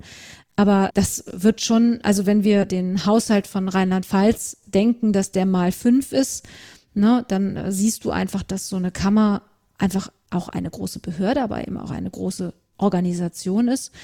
Und dann stellt sich natürlich auch noch die Frage, ob man diesen Haushalt eben, wie ich auch vorhin sagte, nur leisten muss aus den Mitgliedern heraus oder ob wir eben nochmal Landeszuschüsse oder Anschubfinanzierungen erhalten, vielleicht auch Projekte, die wir mitgestalten. Dadurch würde sich natürlich die Leistung, die aus dem Mitglied heraus entstehen muss, deutlich reduzieren. Deswegen ist das im Moment schwer zu antizipieren. Bin ich auch noch nicht sprachfähig, um jetzt zu sagen, ah, der Haushalt NRW wird acht Millionen, vier Millionen, zwölf Millionen sein. Das kann ich im Moment so noch nicht konkret sagen. Aber äh, das Ganze wird ja dann geteilt durch 200.000 Mitglieder minus äh, ihr seht, man muss Mathe können, wenn man sowas macht, ähm, minus, äh, minus Anschubfinanzierungen oder äh, Leistungen, die der Staat auch sagt, das ist eigentlich etwas, da kriegt die Kammer Geld für. Alles das werden wir ja, darum werden wir kämpfen müssen, das werden wir verhandeln müssen, diskutieren müssen. Und dann zu guter Letzt wird die Gerechtigkeitsdiskussion losgehen. Und ich finde, das wird auch nochmal ganz spannend. Also zu sagen, ist es gut, wenn wir das einfach nur durch 200.000 teilen, nach dem Motto, das gibt einen Einheitsbeitrag? Weil wir dann natürlich auch verwaltungsmäßig viele Verwaltungsprozesse sehr vereinfachen können. Oder ob wir es so machen wie Niedersachsen beispielsweise mit ihren 0,4 Prozent oder wie Rheinland-Pfalz mit ihrem Staffelbeitrag, dass jemand, der weniger verdient, auch weniger Kammerbeitrag bezahlen muss, bis hin zu einem Sockelbeitrag. Oder, und dann geht das ja hoch bis 15 Euro im Monat. Und das sind halt die, die, die Entscheidungen, die man sozusagen treffen muss. Wenn ich aber einen Staffelbeitrag mache, in welcher Form auch immer, ähm, dann muss ich auch eine Beitragserhebung machen. Dann müssen mir meine Mitglieder auch zurückmelden, wie viel sie verdienen. Sie müssen zumindest eine Selbsteinschätzung machen oder eben auch Beweise dafür vorlegen, Bescheinigungen vorlegen, wie viel sie verdienen. Und das könnten wir natürlich durch einen Einheitsbeitrag auch ähm, reduzieren, solche Aufwände. Aber ein Einheitsbeitrag ist nicht so gerecht wie ein Staffelbeitrag. Und das sind so Entscheidungen, ähm, da würde mich auch eure Meinung total interessieren ähm, wie hoch denn so ein Beitrag nachher sein darf und äh, wie man ihm am besten errechnet. Also das ist im Moment eine der Diskurse, die wir wirklich mit allen Mitgliedern führen wollen. Ja, wenn wir Christian fragen, am besten, dass der Arbeitgeber bezahlt. ähm, ja. Ich ja. sag nur, Uniklinik Mainz hat das in ihrem Tarifvertrag drin. Ja, das geht. Ja. Mhm. Wie findest du das, Sandra? Findest du das gut? Ich finde das super, weil es, äh, es äh, beinhaltet eigentlich das, was wir vorhin diskutiert haben, was ihr beide ja auch kontrovers diskutiert habt. Das bleibt nämlich dabei, wenn es im Tarifvertrag drin ist, bekommt das Mitglied das Geld und bezahlt die Kammer davon. Es mhm. findet kein, kein äh, Kollateral sozusagen statt, wo das Mitglied gar nicht mehr mitbekommt, wie viel es eigentlich bezahlt. Wenn ich das im Saarland sehe mit der Arbeitskammer, dann ist das so, dass das direkt über den Steuerbescheid ja abgezogen wird, der Kammerbeitrag. Das landet gar nicht mehr beim Mitglied auf dem Nettozettel sozusagen. Und ich habe viele Kollegen im Saarland, mit denen ich da im Kontakt bin, weil ich da ja auch mit für Einrichtungen zuständig bin. Und da waren echt ah, ganz, ganz, ganz viele dabei, die wussten gar nicht, dass sie Kammerbeitrag für die Arbeitskammer bezahlen. Das war denen gar nicht klar. Ja, und ich finde, dann koppelt es sich ab und dann können wir auch nicht mehr, dann kommt nicht mehr dieser psychologische Effekt, wofür ich bezahle, möchte ich auch sehen, dass da was passiert. Ich will auch, dass wir eine Kammer sind, die von unseren Mitgliedern überprüft wird, dass wir auch zu Transparenz verpflichtet sind, natürlich. Und dann ist es einfach, finde ich, wichtig, dass, dass unsere Mitglieder sehen, okay, das kostet mich im Monat fünf Euro oder sechs Euro oder wie auch immer. Und dafür möchte ich aber auch sehen, was ihr dafür für mich leistet. Ja, finde ich richtig. Ne? Mhm. Und äh, deswegen, und das findet aber über dieses System der Tarifverträge durchaus statt. Äh, das ist möglich. Und deswegen finde ich das eine gute Sache, ja. Finde ich, sollten, sollten Gewerkschaften häufiger machen. Haben sie noch nicht, aber könnten sie. Hätten sie auch in Niedersachsen machen können. Mhm. Ist, äh, persönlich würde ich sagen, äh, ja, ist schwierig irgendwie. Natürlich, das, was du gesagt hast, das äh, da gehe ich auch total mit. Auf der anderen Seite hast du aber auch so ein bisschen die Gefahr erwähnt, also wenn ich das nicht mehr mitkriege, dass ich für irgendwas Beiträge zahle oder wenn es mich auch gar nicht mehr berührt, dann habe ich vielleicht auch gar nicht mehr die Motivation oder der Stachel, der vielleicht tief sitzt, mich zu engagieren darin oder mal dahin zu gehen und zu gucken, was da eigentlich los ist. Und das finde ich schon wieder traurig, weil dann ist das wieder, wieder auch was Typisches für Pflege. Äh, da ist irgendwas und da machen die irgendwas, aber das interessiert mich einfach nicht. Und das Total. so, ich, ich weiß nicht, ob das dann noch der Gedanke von Kammer ist. Natürlich gibt es immer die, die besonders engagiert sind. Ja, aber wenn es dann darin mündet, dass es einfach so weitergeht und äh, die Leute sowieso kein Interesse dran haben, äh, ja, weiß ich auch nicht. Ja, ich weiß nicht. Ich finde das so enttäuschend oftmals. Traurig irgendwie. Ich finde, es verschiebt wieder diesen Diskurs irgendwie wieder hin Richtung Finanzierung und Richtung, welchen Beitrag leiste ich. Aber auf der anderen Seite kommt dadurch ja auch ein Wert. Also ich glaube, das kann man einfach nicht abstreiten, dass eben mit einem Beitrag, den ich zahle, auch dieser Sache ein Wert beigemessen wird. Und deswegen, hm. ja. Aber tendenziell wäre ich wahrscheinlich auch für gestaffelte Beiträge. Und wir sprechen ja immer noch über Mitgliedsbeiträge, die äh, weit unter dem liegen, was andere Kammern von ihren Mitgliedern nehmen und auch was Gewerkschaften von ihren Mitgliedern, also was, was mhm. die Gewerkschaft Verdi zum Beispiel von ihren Mitgliedern nimmt. Und ich, ich weiß halt nur nicht, ob dieser Trigger über die, also ich habe das jetzt bezahlt, also engagiere ich mich auch, dass ich weiß nicht, wie weit das trägt. Hm. Ja, und natürlich gebe ich dir wirklich recht, wenn wir, glaube ich, doppelt so viele Kollegen hätten, die, die sich engagieren würden wie aktuell, wäre das immer noch ein Bruchteil der Berufsgruppe. Ja, äh, wäre auch gut, wenn einfach mal doppelt so viele Kollegen in Verbänden und Gewerkschaften wären. Das hätte, hätte auch schon also es sind ja, dann wäre schon echt Bewegung drin. Das käme einem ja unheimlich viel vor und gleichzeitig ist es immer noch nur ein Bruchteil mhm. unserer Berufsgruppe. Es ist schon, ähm, das ist der eigentliche, das eigentliche Thema. Ich höre das auch aus ganz unterschiedlichen Ebenen nach dem Motto, boah, warum ist die Berufsgruppe einfach so schwer zu bewegen, zu dynamisieren, zu, dass die sich, also dass, dass da was entsteht zu viel, äh, zu anstrengende Dienste. Also wenn ich dran zurückdenke, mhm. ich hätte keine Lust gehabt, mich nach dem Dienst noch irgendwo großartig zu engagieren. Nach dem Dienst habe ich die Augen zugemacht, habe geschlafen, habe im Traum davon geträumt, dass ich Tabletts wegräume oder irgendwas anderes Blödsinniges mache, weil man einfach so fertig war. Ja, und das, ist die Spirale ist, nach unten. Ist, ja, und äh, dieses, ja, man muss es halt irgendwie durchbrechen, ne? Das liegt vielleicht dann auch wieder an jeden Einzelnen oder indem man bessere Rahmenbedingungen schafft. Aber wie will man bessere Rahmenbedingungen schaffen, wenn man die Leute nicht erreicht oder die nicht mitmachen? Mhm. Also es ist äh, ja irgendwie eine Misere. Aber ich glaube, es ist auch die Information. Also so, was einem sich einbringen auch bringt, für sich persönlich, für die eigene Berufsidentität, für den Berufsstolz. Also ich glaube, trotz aller Anstrengungen, die es dann nach dem ja, Berufsalltag auch bringt, bringt es einem persönlich ja total viel, informiert zu sein und auch dann auf einer, ja, anders mitdiskutieren zu können und dann auch so das Gefühl zu haben, man gestaltet den Beruf mit. Und ich glaube, da ist auch die Pflegekammer einfach das Organ, gerade so wie du äh, jetzt uns auch berichtet hast, wie man partizipieren kann, äh, da mitzuwirken. Und ähm, ja, ich finde, eigentlich müsste man schon ab dem ersten Jahr der Ausbildung diese Möglichkeiten aufzeigen wenn es dann die Pflegekammer in NRW gibt oder die Bundespflegekammer, darüber haben wir jetzt auch noch nicht so viel gesprochen, aber das sind ja alles Möglichkeiten. Oder es werden neue Möglichkeiten geschaffen. Ja, absolut.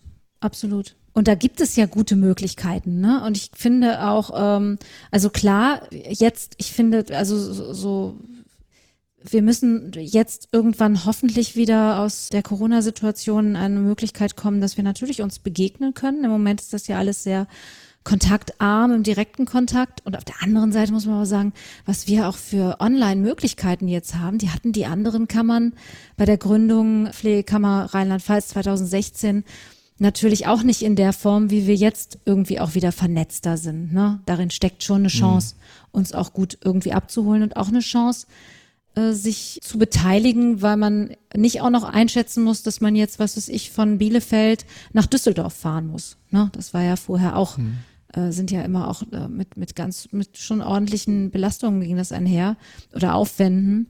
Und äh, ich gebe dir schon recht, diese, dieses, ich glaube auch, dass die Wahlbeteiligung in Rheinland-Pfalz auch was damit zu tun hatte, dass die Kollegen da auch wirklich echt müde sind, platt sind mhm. nach Corona und allem drum und dran. Ja.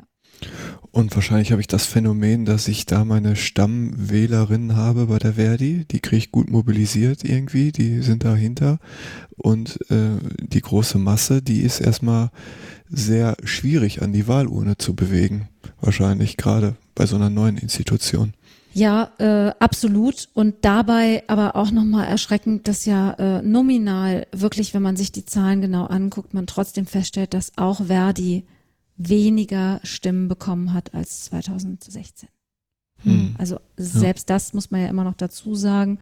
Sie haben mehr bekommen als andere und äh, andere Listen wurden klar nochmal, äh, also haben da noch deutlich größere Verluste mitgenommen und ich glaube, dass diese Listen alle in der Analyse sind, woran das lag. Und deswegen ist es trotzdem eine Aussage pro Verdi, aber sie haben weniger Stimmen bekommen, als sie 2016 selber auch erhalten haben. Ja. Ja, ach, ich weiß gar nicht, ob man das so, wie gesagt, wenn ich, wenn ich meine Annahme mal drüber stülpe, würde ich fast gar nicht sagen, dass das pro Verdi ist oder so, sondern da ist halt einfach mehr Stammwählerschaft noch, die weiter dabei ist. als, also ich, ich, versuche mich da so hineinzuversetzen und dann muss ich wirklich darüber, also da bleibe ich dabei hängen, dass wenn ich nach der Schicht, dann will ich lieber, dass Frau Postel die Sachen da erledigt in der Pflegekammer, aber ich da nicht erstmal mich drum kümmern muss, weil ich muss morgen früh wieder um 5 Uhr aufstehen, da habe ich keinen Bock drauf. Also lieber, die sollen da erstmal machen und dann gucken wir weiter. Ja, aber natürlich ist es dramatisch, wenn, wenn da so wenig Leute wählen, natürlich, ja. Ich hatte da ein Schlüsselerlebnis äh, in, in Rheinland-Pfalz. Äh, und zwar, als es um die Anschubfinanzierung damals in Rheinland-Pfalz ging, weiß ich, dass damals unser, zu, zu einer dieser Sitzungen, bei uns hieß das ja Gründungsausschuss, saß der Staatssekretär bei uns und hat uns mit einem Lächeln im Gesicht gesagt, dass also an Anschubfinanzierung gar nicht zu denken ist. Und ich sah hm. die Kollegin wirklich so eine, so eine richtig fitte Kollegin aus der direkten Versorgungspraxis im ambulanten Setting die ist aufgestanden und ist erstmal eine, Rauch, eine rauchen gegangen. Ne? Und ich bin dann hinter der her äh, und die hat echt, äh, die hat echt eine Träne verdrückt und sagt, boah, ich, ich kann einfach diese Politiker, ich kann das, ich, ich kann das nicht mehr hören. Der will uns jetzt wirklich kein Geld geben. Und ich habe dann gesagt, boah, bleib mal ganz, ne? Wir müssen jetzt mal gucken, das ist jetzt die erste Aussage und jetzt steigen wir in die Verhandlung ein. Und da guckt die mich an und sagt, ach, weißt du was? Mach du mal deine Pressemitteilung und hier diese Verhandlungen. Ich gehe pflegen, ja.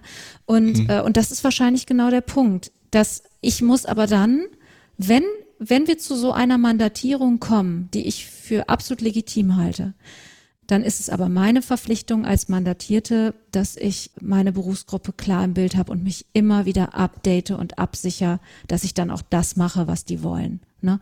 Und dann mhm komme ich natürlich manchmal auch ganz schön ans Galoppieren, äh, ob ich die dann auch so erreiche und ob ich das richtig einschätze. Ne? Also mhm. ich, ich finde, das ist richtig. Wir brauchen diese, wir haben so äh, unterschiedliche Kompetenzen in unseren Berufen. Wir haben viele Kollegen, die echt fit sind im Organisieren, im Managen, auch im, äh, im Verhandeln, im Verkaufen manchmal auch. Ja, da sind wir so cool. Und da müssen wir irgendwie gucken, dass wir äh, uns an die richtigen Stellen organisieren, damit wir dann auch richtig was für uns erreichen. Ja. Mhm. Auf jeden Fall. Mit Blick auf die Zeit haben wir schon äh, ein ordentliches Stück, zu, ja, ordentliches Stück zurückgelegt. Was mich interessieren würde, wenn wir in die Zukunft blicken, was würdest du dir denn wünschen für die Pflegekammer noch irgendwie die Top drei Punkte, die irgendwie erfüllt sein müssten, woran du feststellen würdest, dass, dass das mit der Pflegekammer ein gutes Ding war und geklappt hat? Ja, Top 1, ganz klar, äh, gute Registrierungszahlen. Also wir werden ja jetzt die Arbeit, also wir haben ja alle Arbeitgeber angeschrieben, jetzt äh, findet ja genau das Anschreiben an die Mitglieder statt und äh, ich erwarte, dass dann natürlich auch Kollegen dann auch sagen, boah, ist das erste Mal, dass ich was von der Kammer höre. Ich glaube, das wird in Nordrhein-Westfalen auch passieren. Aber dass wir dann eine gute Kommunikation so haben, dass, dass wir auch informieren können und dann, dass auch wir den Kollegen auch Material zusenden können, auch ein Magazin zusenden können, was sie interessiert, worauf sie wo sie auch reingucken und, und auch Lust auf Kammerarbeit vielleicht auch bekommen und sich registrieren lassen. Also Ad 1, hohe Registrierungsquote. Ad, Ad 2, hohe Wahlbeteiligung. Also ich hoffe einfach, dass wir nicht bei 17 Prozent in Anführungsstrichen abschmieren, sondern dass hm. wir auch, und ich finde diese Phase, wenn Leute auch sagen, boah, eigentlich, also Lust, mich wählen zu lassen, das haben wir ja schon deutlich mehr gehabt in, also das war in Rheinland-Pfalz, glaube ich, wieder so um die 400. Also ich erwarte schon, dass wir da eine Menge Kollegen haben, die auch sagen, und mit denen, mit denen ich spreche, auch so Influencer wie jetzt so ein Ralf Berning oder so, die dann auch sagen, Mensch, klar, also vielleicht auch einer von euch, die sagen, ja, ich bin hier in NRW und ich habe da schon auch Lust drauf und äh, doch, ich möchte möcht auch gewählt werden. So. Und dann entsteht so eine erste Dynamisierung, auch ein Wahlkampf. Ich finde, auch das gehört da mal mit dazu, zu sagen, warum sollen die denn mich wählen und nicht jemand anderen? Vielleicht auch nicht die Kollegin von Verdi. Und vielleicht mhm. sagt die Kollegin von Verdi, doch wählt unbedingt mich, weil ich werde dafür sorgen, dass die Kammer keinen Mist baut. Also jeder wird da sein Wahlprogramm auch erstellen müssen und da erhoffe ich mir einfach etwas Dynamik in unserem Berufsstand hier in NRW auch, äh, so dass wir dann sozusagen als zweiten großen Standpunkt dann die Wahlbeteiligung haben. Und als hm. drittes dann auch ein äh, klares Signal und ein offenes Ohr der Politik, auch zu sagen, ja, haben wir auch verstanden, machen wir nochmal Anschubfinanzierung, dass wir zu einer super Beitragsbescheidung kommen, die, wo wir nicht Kollegen direkt vor den Kopf stoßen, sondern auch die Chance haben, dann auch in diese zweite Phase zu kommen, wo auch Rheinland-Pfalz reingekommen ist mit viel Erfolg, eine erste Legislatur gut umsetzen zu können mit einer, mit einem coolen Vorstand, einer coolen Vertreterversammlung, um dann mal ähm, äh, Pflege in Nordrhein-Westfalen zu rocken. Also das wären so die drei Punkte. Hm. Ja, super, cool. Clara, hast du noch eine Frage? Nein, ich finde, äh, das äh, ja, motiviert eigentlich nur, zumindest für mich, die dann auch bald wahrscheinlich nach NRW zieht, äh, sich re zu registrieren und vielleicht auch ein paar andere Hörende oder zu partizipieren oder sich zu informieren. Also ich finde, wir haben viele Themen angesprochen oder du hast viele Themen angesprochen, äh, die wichtig sind in Bezug auf die hoffentlich bald errichtete Kammer in NRW. Ja, vielen Dank, dass du heute unsere Gästin warst. Ja, vielen Dank. Ja, Hat viel Spaß euch gemacht. Ja. Clara, wenn du nach NRW kommst, sag Bescheid. Äh, und auf der Kammerseite www.pflegekammer-nrw.de ist auch schon die Registrierung möglich. Und ich danke euch sehr, dass wir uns so ausführlich unterhalten konnten. ja, vielen herzlichen Dank für die ganzen Einblicke. War echt toll und hat super viel Spaß gemacht. Und wir sind gespannt, wie es weitergeht. Genau. Gerne wieder. Dann, Danke euch. Dann würden wir Tschüss sagen. Tschüss an alle Hörenden und Tschüss an Sandra und wir hören uns oder sehen uns bestimmt bald wieder. Tschüss. Tschüss an euch drei. Tschüss auch an die Hörer. Tschüss. Danke. Tschüss.